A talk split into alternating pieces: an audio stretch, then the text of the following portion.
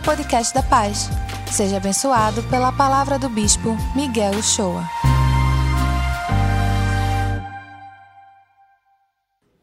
Bom dia, gente. Vamos orar, Senhor. Nós nos colocamos aqui na tua presença.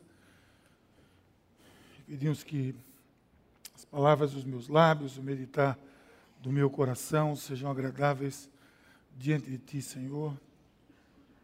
Rocha minha, redentor meu. Amém.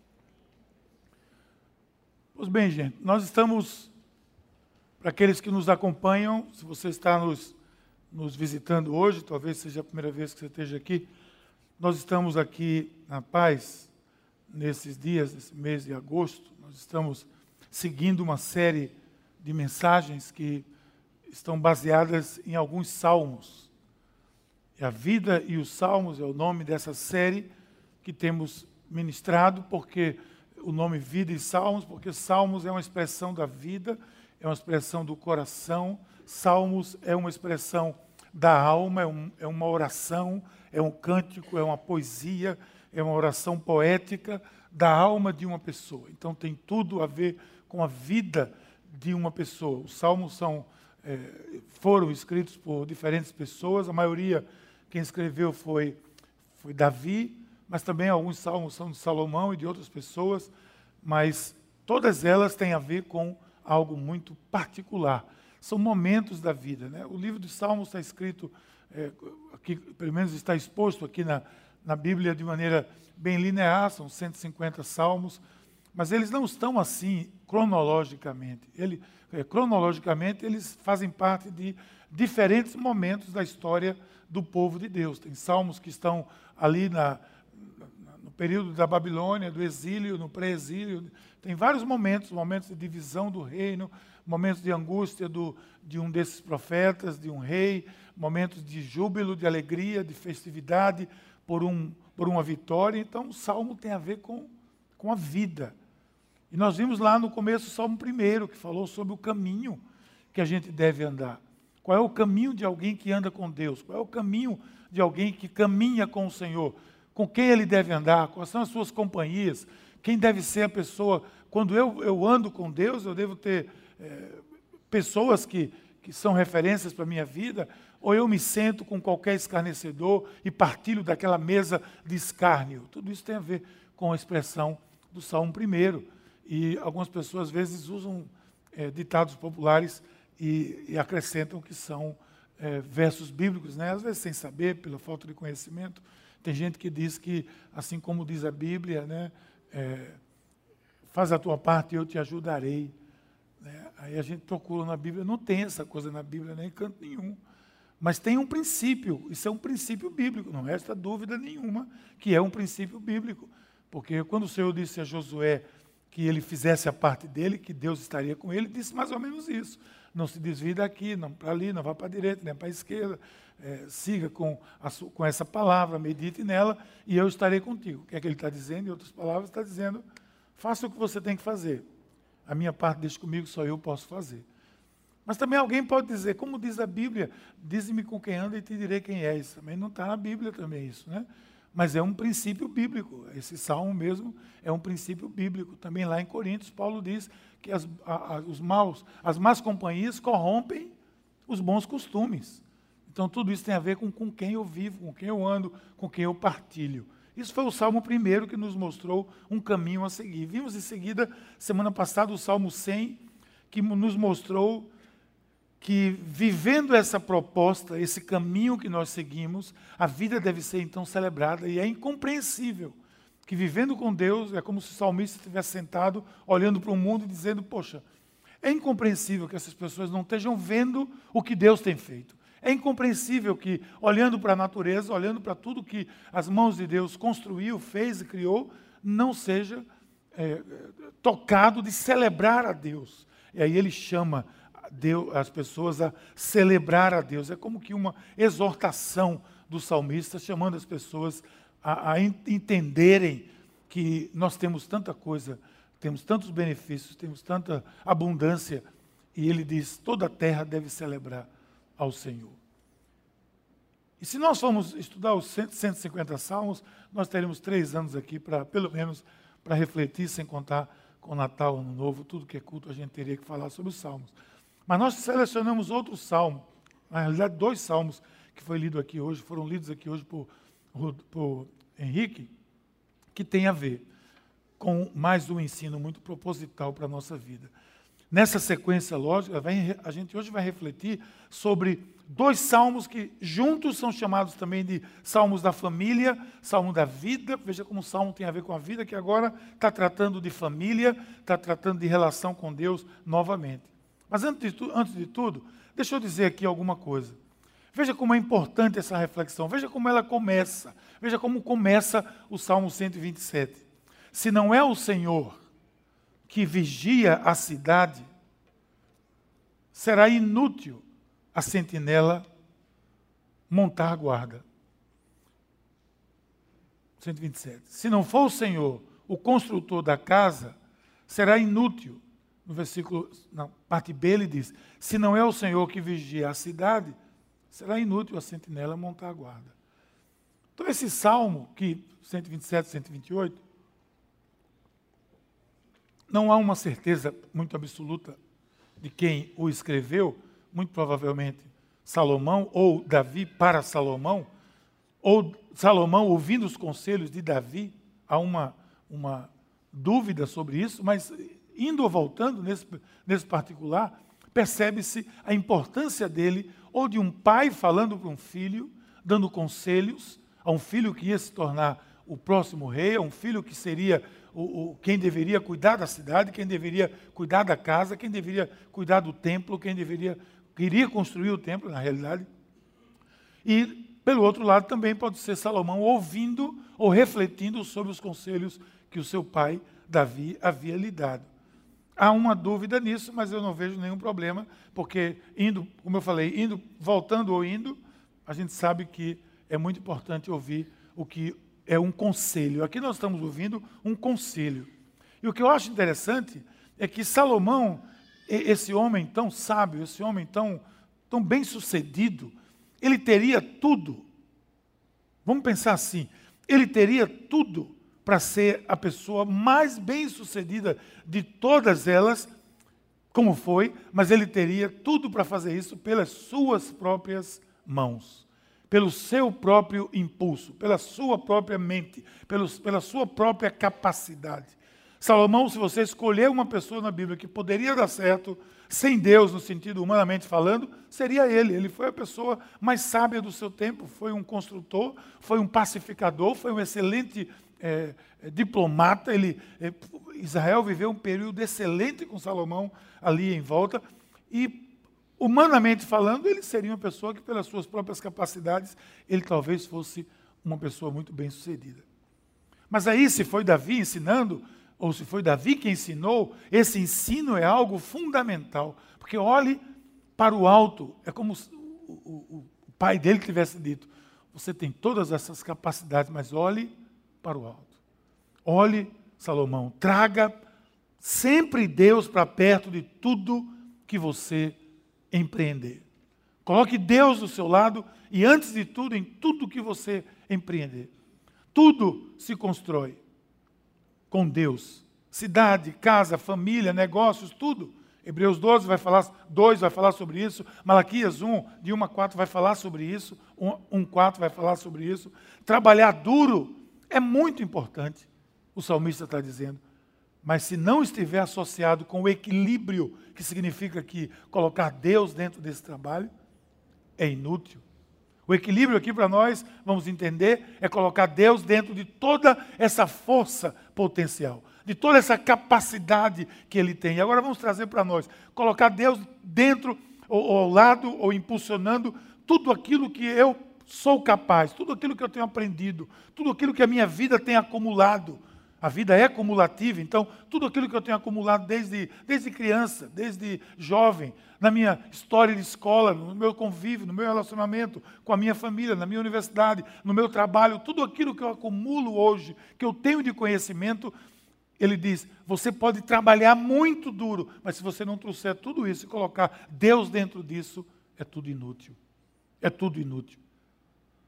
Se não é o Senhor que vigia a cidade, será inútil. Qualquer coisa, hoje, que nós colocarmos nessa perspectiva, nós vamos entender que essa expressão do salmista, ela parece bem clara, e ela é bem clara, mas é mais ampla do que a gente imagina. Essa coisa aqui é muito mais ampla do que a gente pode imaginar. Hoje é o, é o momento da gente entender como o Senhor cuida de mim. Porque é isso que o, que o Salmo está tá dizendo. O Senhor cuida de você. Se for um pai dizendo para um filho, é: Filho, o Senhor cuida de você. O Senhor vai cuidar dos seus negócios. O Senhor vai cuidar da sua vida. O Senhor vai cuidar dos seus empreendimentos. Mas coloque ele para dentro de tudo isso. Se for um filho ouvindo ou lembrando do que o pai disse, a mesma perspectiva. Não posso sair desse conselho. É um conselho. Então, para nós, seja de Salomão ou de Davi ou de qualquer pessoa, é um conselho, são conselhos práticos para a nossa existência.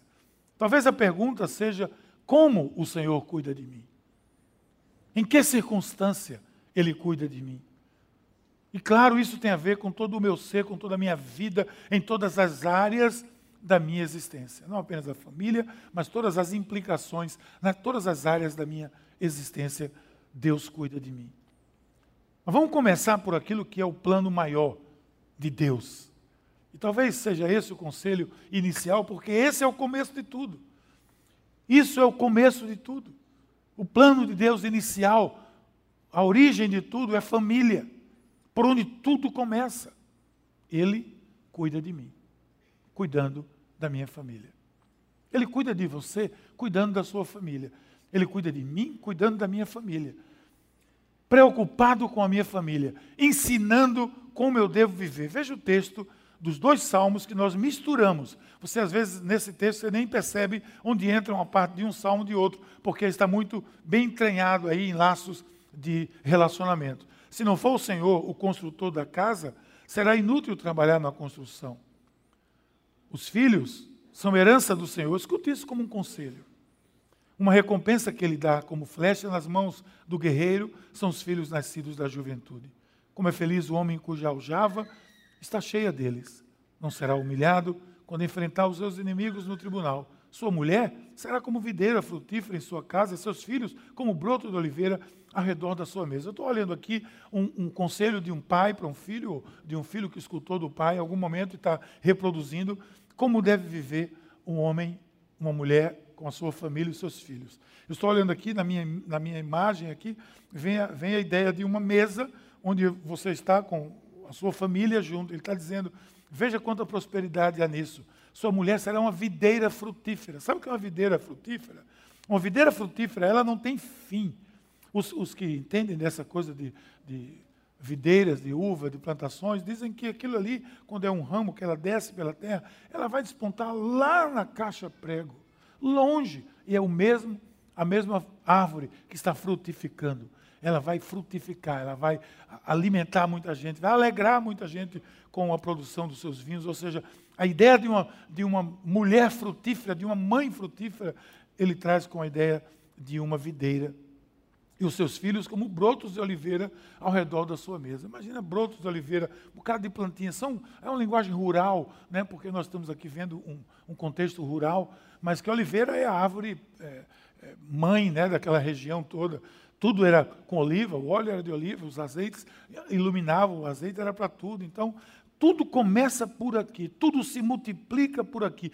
Todas as coisas boas da sociedade são germinadas dentro da família. Dentro da família. A importância da família está não só aqui, mas em toda a Bíblia. E pode ser vista na prática na sociedade. Quando você visita, por exemplo, hoje, presídios, né? Tem muita gente que visita presídios por, por ministério, vai lá visitar. Nós tivemos aqui durante muito tempo um, um ministério carcerário e ainda tem, existem pessoas que fazem parte disso. Quando você visita esses presídios, especialmente você observa os jovens, os adolescentes que estão nessas unidades de, de prisionais também, né, que não são nada de, lamentavelmente, de recuperação, elas têm uma coisa em comum. Os mais jovens, todos vão repetir a mesma coisa.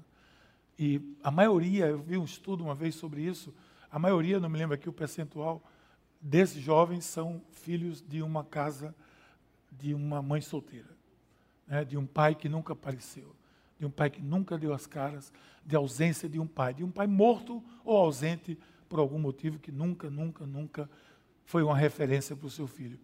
E daí você pode perceber o quanto é, é, esses, essa geração inteira de jovens que entraram no mundo do crime, a maioria quase que absoluta, se deu pela ausência de um pai que pudesse ensinar valores para a vida. Se não for o Senhor que constrói a casa, será inútil trabalhar. Será inútil para o construtor trabalhar, será inútil para o pai acordar cedo, dormir tarde, ganhar todo o dinheiro do mundo. Essa é a linguagem para nós hoje. Quantos pais, quantas, quantas famílias não estão preocupadas com isso apenas? Eu quero prover a minha família. Deus é provedor, mas Deus é, é referência para a minha vida também. Meu pai foi um grande provedor da, da, minha casa. Meu pai foi um homem que sempre foi muito trabalhador, um profissional exemplar. E sempre deu esse exemplo. Mas ele nunca me bastou apenas como provedor.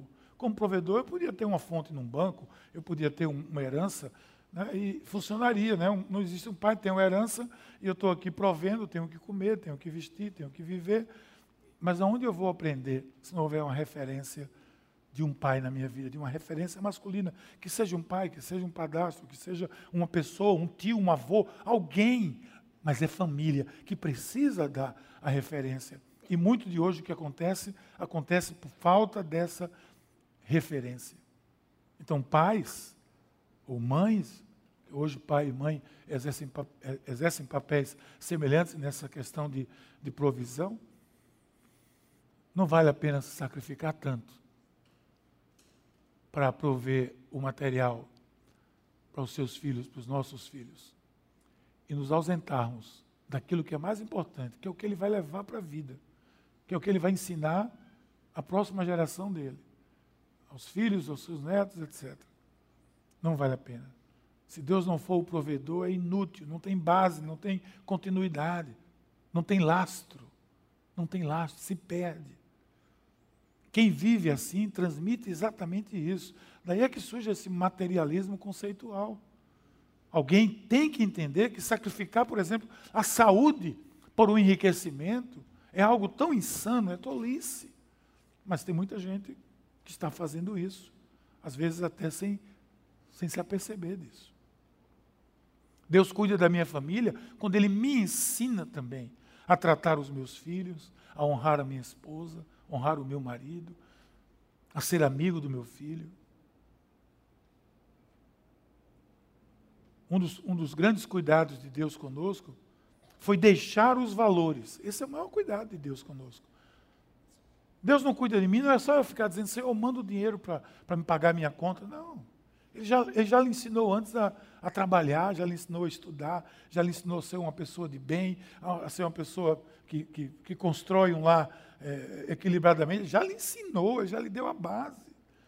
Ele não, não fica buscando o material, isso aí é uma prosperidade que a gente, tá, a gente não está nesse caminho, não. Porque o provedor, a ideia é essa, né? eu vou me, me ajoelhar aqui, vou buscar, e o Senhor vai mandar, vai mandar a comida, vai mandar o dinheiro, vai mandar tudo. Será que é isso? Será que ele não proveu, ensinando a mim, a você, a criar uma, uma família saudável? Colossenses, ele, Paulo, quando escreve os Colossenses, ele diz assim: Vós, filhos, obedecei em tudo a vossos pais, porque isso é agradável no Senhor. Na continuidade, 3,19, ele diz: Vós, maridos, amai as vossas mulheres e não vos irriteis contra elas. Deixa, deixa, irmão. Fique irritado com ela, não. Às vezes até você se irrita, né? Ele diz assim: ó, ame as vossas mulheres. Está vendo que esse negócio de se irritar é antigo? Esse negócio de marido se irritar com mulher não é de hoje? Aqui, ó. Não se irrite com ela, seja zen, seja, fique em paz. Por que isso? Porque isso vai ser um, um, um bom elemento para o, o, bem viver. Mas ele disse antes também: obedeçam, filhos. Aos Efésios ele diz: não provoquem, pais, a ira dos seus filhos, mas crie na demonstração, na doutrina. Está ensinando você a edificar a família. É assim que ele cuida da gente. Está cuidando da gente. Ou meu pai e a minha mãe só cuidaram de mim quando me deram comida e escola. Ou eles cuidaram de mim muito mais quando oraram por mim, quando minha mãe orou por mim, quando me ensinou o Evangelho, quando me ensinou a ser um homem de, de caráter, quando meu pai me ensinou que pagar a conta no dia já está atrasado. E tudo isso eu aprendi com a minha, com a minha origem familiar. Isso Deus cuidou de mim assim. E aí vai falar da esposa honrando o marido, marido honrando a esposa, princípios de vida. E eu creio que a melhor maneira de Deus cuidar da minha família é me ensinando a ser família. Não é só proteção necessária, é aprendendo a proteger. Não protege sua família quem vive ligado nos contravalores desse mundo. A gente fala tanto de contravalores, mas nós continuamos sendo aqueles uns 100 milhões da Globo. E eu falo aqui abertamente. Falo abertamente. Enquanto você estiver aí preocupado em dar audiência para a Globo, você está sendo um daqueles 100 milhões que ela está zombando aí, que eu vi uns cartazes dizendo, tão preocupado, nós temos 100 milhões ligados em nós, fazendo a cabeça deles. E ensinando aos seus filhos o que é a sexualidade pervertida, ensinando ao seu filho que casamento não é bom, ensinando ao seu filho que a adúltera é quem é a boazinha, ensinando ao seu filho tudo. E nessa época, então, nessa época, então, está aí direcionando a cabeça, nossa cabeça. E eu não tenho nenhum pudor de dizer isso. O país que eu quero para o futuro é um país sem rede Globo, sem rede isso, sem rede aquilo. Esse é o país que eu quero para o futuro. Sem alguém que venha manipular a minha mente, em, em, dominar a minha mente, em fazer com que a coisa venha devagarzinho e cauterizando a minha mente. Mas a gente diz isso. E, a, e as pessoas ficam lá, na poltrona, dando aquela audiência para aquela novela talvez pervertida. Gosta de novela, filho? Tem duas novelas agora de crente. Jesus e qual é a outra? Terra Prometida. Assiste ela, está viciado em novela. Eu não perco minha novela. Assiste aquela Jesus. Pronto. É uma maneira de você dizer, não saio de casa antes da minha novela. Aquela ali. Aquela vale a pena. Não protege a família quem pensa nisso. Eu lembro que quando os meninos eram pequenos, eles queriam assistir televisão, claro e a gente não, não vai criar ninguém um filho na bolha, mas muito, quantas vezes eu me sentei do lado deles para corrigir o que eu estava vendo e dizer, olha que coisa absurda, veja o que está acontecendo. Fazer daquilo um momento didático. Deus cuida de mim quando me dá todas as ferramentas para que isso aconteça. Apenas eu preciso estar atento. Gente, filhos, diz o texto aqui, são flechas. E tudo depende como você atira essa flecha. Tudo depende como você atira essa flecha. Você não tem um controle total sobre o seu filho, você acabou de perceber isso. Você, você não tem filho, controle total sobre o seu filho. Está ali o irmão tendo que. É, tem um filho que não gostou da mensagem aqui, talvez ele seja. ele dê audiência para a Globo. Mas você não tem um controle dos seus filhos. Claro que não. Mas você tem como tentar atirar essa flecha da melhor maneira possível para que ele atinja um objetivo. Como flecha nas mãos do guerreiro, são os filhos nascidos lá na juventude. Mas ele também cuida das minhas motivações. Ele cuida de mim cuidando das minhas motivações. Deus cuida de mim cuidando da minha. O que é, o que é uma motivação? Motivação pessoal significa um impulso, algo interno que me leva à ação. Isso é motivação, é um impulso que eu tenho, é um, é um uma, um mover que eu tenho que me leva a, a ter alguma atitude. Então ele cuida de mim, cuidando das minhas motivações, daquilo que o meu coração anseia. Veja o que o texto diz, olha o que ele diz na mistura também, 127, 128. Seja inútil, será inútil levantar cedo e dormir tarde, trabalhando arduamente por alimento. O Senhor concede o sono àqueles a quem ama. Com essa, com essa tese aqui, eu, eu entendo que Deus ama mais alguns. Tem alguns que Deus ama mais, é a turma que dorme mais também. Né? Tem. Mas veja, o Senhor concede tranquilidade, concede paz é isso que quer dizer. Como é feliz que o, quem teme o Senhor, que anda nos seus caminhos, Salmo 1, você comerá do fruto do seu trabalho e será feliz e próspero. O que é que ele está dizendo? Seja qual for a sua motivação, tem que colocar ela diante de Deus para que o Senhor esteja dentro disso. Veja o que alguns dizem que a gente deve fazer para nos motivar. Veja o que eu peguei aqui, alguém dizendo: quer se motivar? Seja o que for, vá fazer, não adie. Faça intervalos, faça lista de prioridade, exercite-se, admita seus limites, invista em você, mantenha o corpo alimentado, comemore os objetivos alcançados. Beleza, tudo isso aqui, ó, tudo bom. Agora, se fizer apenas como um, um propósito meramente humano, coloca Deus dentro disso. Coloca Deus dentro disso aqui. Seja o que for, vá e faça. Não adie. Se o Senhor está com você, se Deus é por nós, quem será contra nós? Vamos em frente, vamos fazer. Faça intervalo é o quê? Dê uma pausa, descanse. Para que tem o um sábado, o dia do descanso, o dia do seu descanso. Não viva como um louco trabalhando.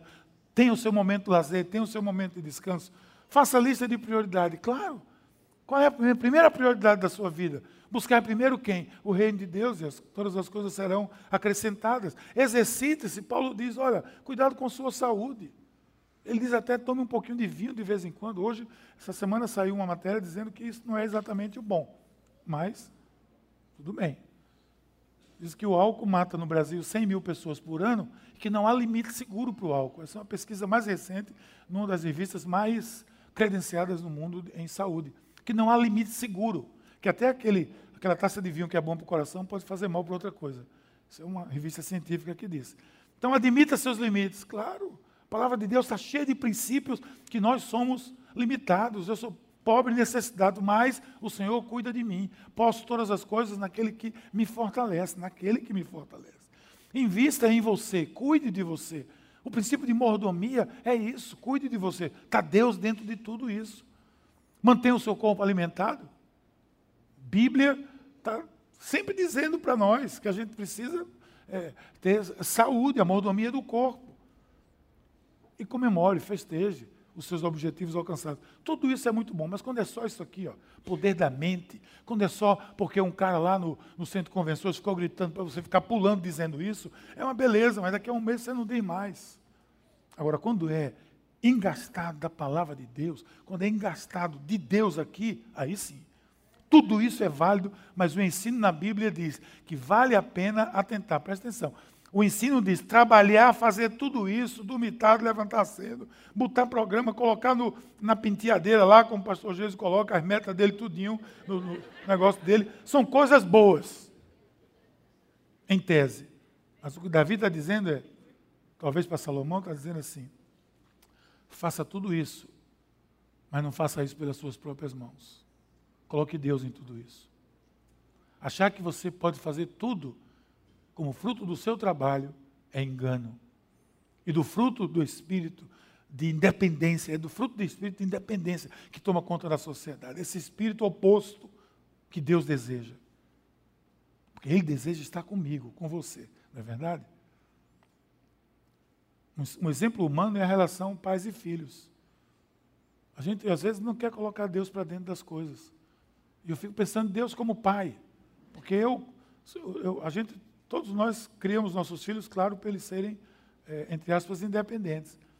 Mas quando eles começam a fazer coisas sem consultar você, vem aquela, aquele momento de, de crise assim, poxa, não, será que eu sou relevante ainda para eles? Eles não me perguntam mais? Será que a minha opinião não vale mais? Muitas vezes o fruto disso é uma família desestruturada, uma casa em frangalhos, um pai que não conhece filho, que não abraça, que não beija, que não conversa, que não procura entender. Por quê? Muitas vezes porque está tendo que acordar cedo demais, dormir tarde demais, para poder manter a provisão. E tudo isso, como eu disse, vou repetir, é muito importante. Mas não pode ser em detrimento de Deus dentro disso tudo. Entenda, se não, se não for você, serão outras pessoas que vão influenciar os seus filhos. Se a sua motivação é trabalhar e ganhar dinheiro apenas, se prepare para não ter onde gastar esse dinheiro. Ou ter que gastá-lo com terapeutas que cuidaram, que vão cuidar dos seus filhos. E do cônjuge, que você deveria ter cuidado, mas você não teve tempo. A pergunta é: qual é a motivação da sua vida? O que é que lhe move? Tem um supermercado que tem uma, uma música que diz assim: né? o que é que faz você feliz? Qual é a motivação da sua vida? Sua resposta a essa pergunta pode dizer o futuro. E essa é a resposta que vai direcionar a sua ação. Por isso que Deus cuida de mim, cuidando da minha motivação. Porque qual é a minha motivação, qual seja ela, é que vai dizer qual é o meu futuro. Coloque Deus nela, você nunca vai se arrepender. E por fim, Deus cuida de mim, nesses dois salmos a gente vê cuidando do meu ser como um todo. Do meu ser como um todo. Uma das lutas do ser humano qual é? É a longevidade. Essa é uma luta do ser humano. A fonte da juventude não foi descoberta ainda. Mas tem muita gente procurando. E quem achar não vai dizer.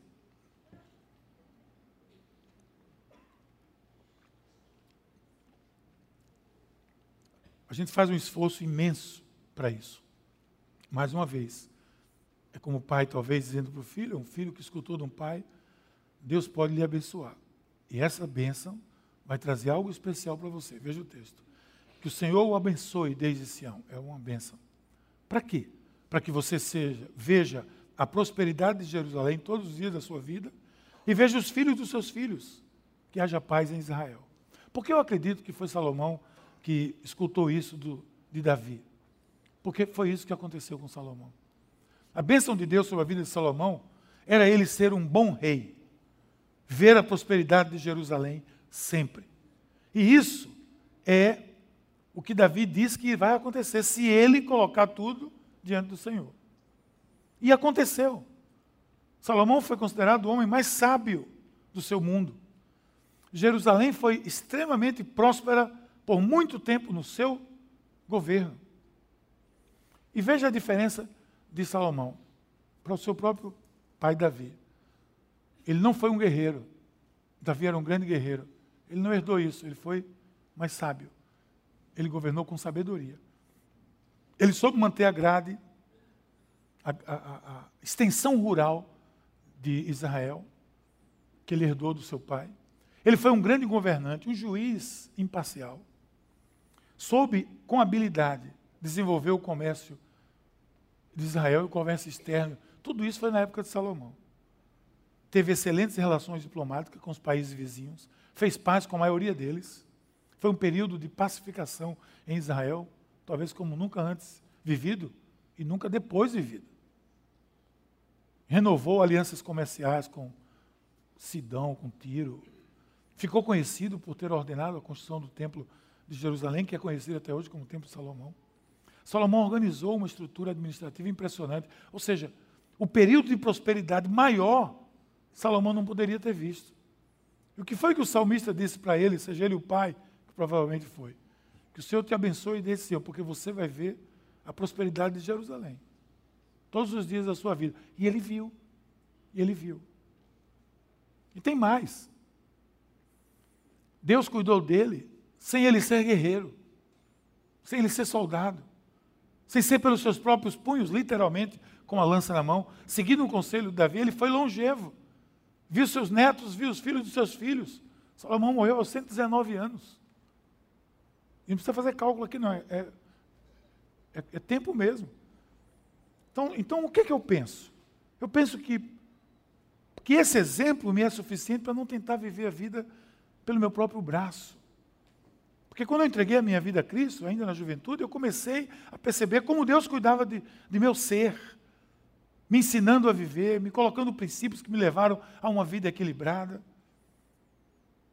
E às vezes eu, assim, é inevitável que a gente se compare com alguns contemporâneos seus que levaram a vida de outra forma. E quando você segue os princípios bíblicos, os princípios do Senhor, o Senhor estava cuidando de mim e me trouxe até onde eu cheguei. Eu percebi que ele cuidava do meu ser, cuidando das minhas motivações, que geraram ações e atitudes que foram, tiveram grandes implicações na minha vida. Mas que eu deveria fazer a minha parte. Mas havia uma parte que eu jamais conseguiria fazer e que não deveria nem tentar. É o que Efésios diz, Paulo diz aos Efésios. Não tente viver essa vida por si mesmo. No capítulo último que ele dá o manual de vida cristã, ele diz: antes de tudo, não viva por você, coloque a armadura do Espírito de Deus em você.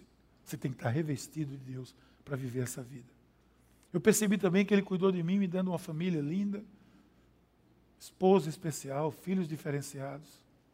Que é que mais eu desejo da minha vida? O que mais você deseja da sua vida? Uma das formas de ter aquilo que lhe é importante é, e suficiente é entregar os seus caminhos a Deus e parar de lutar sozinho com isso.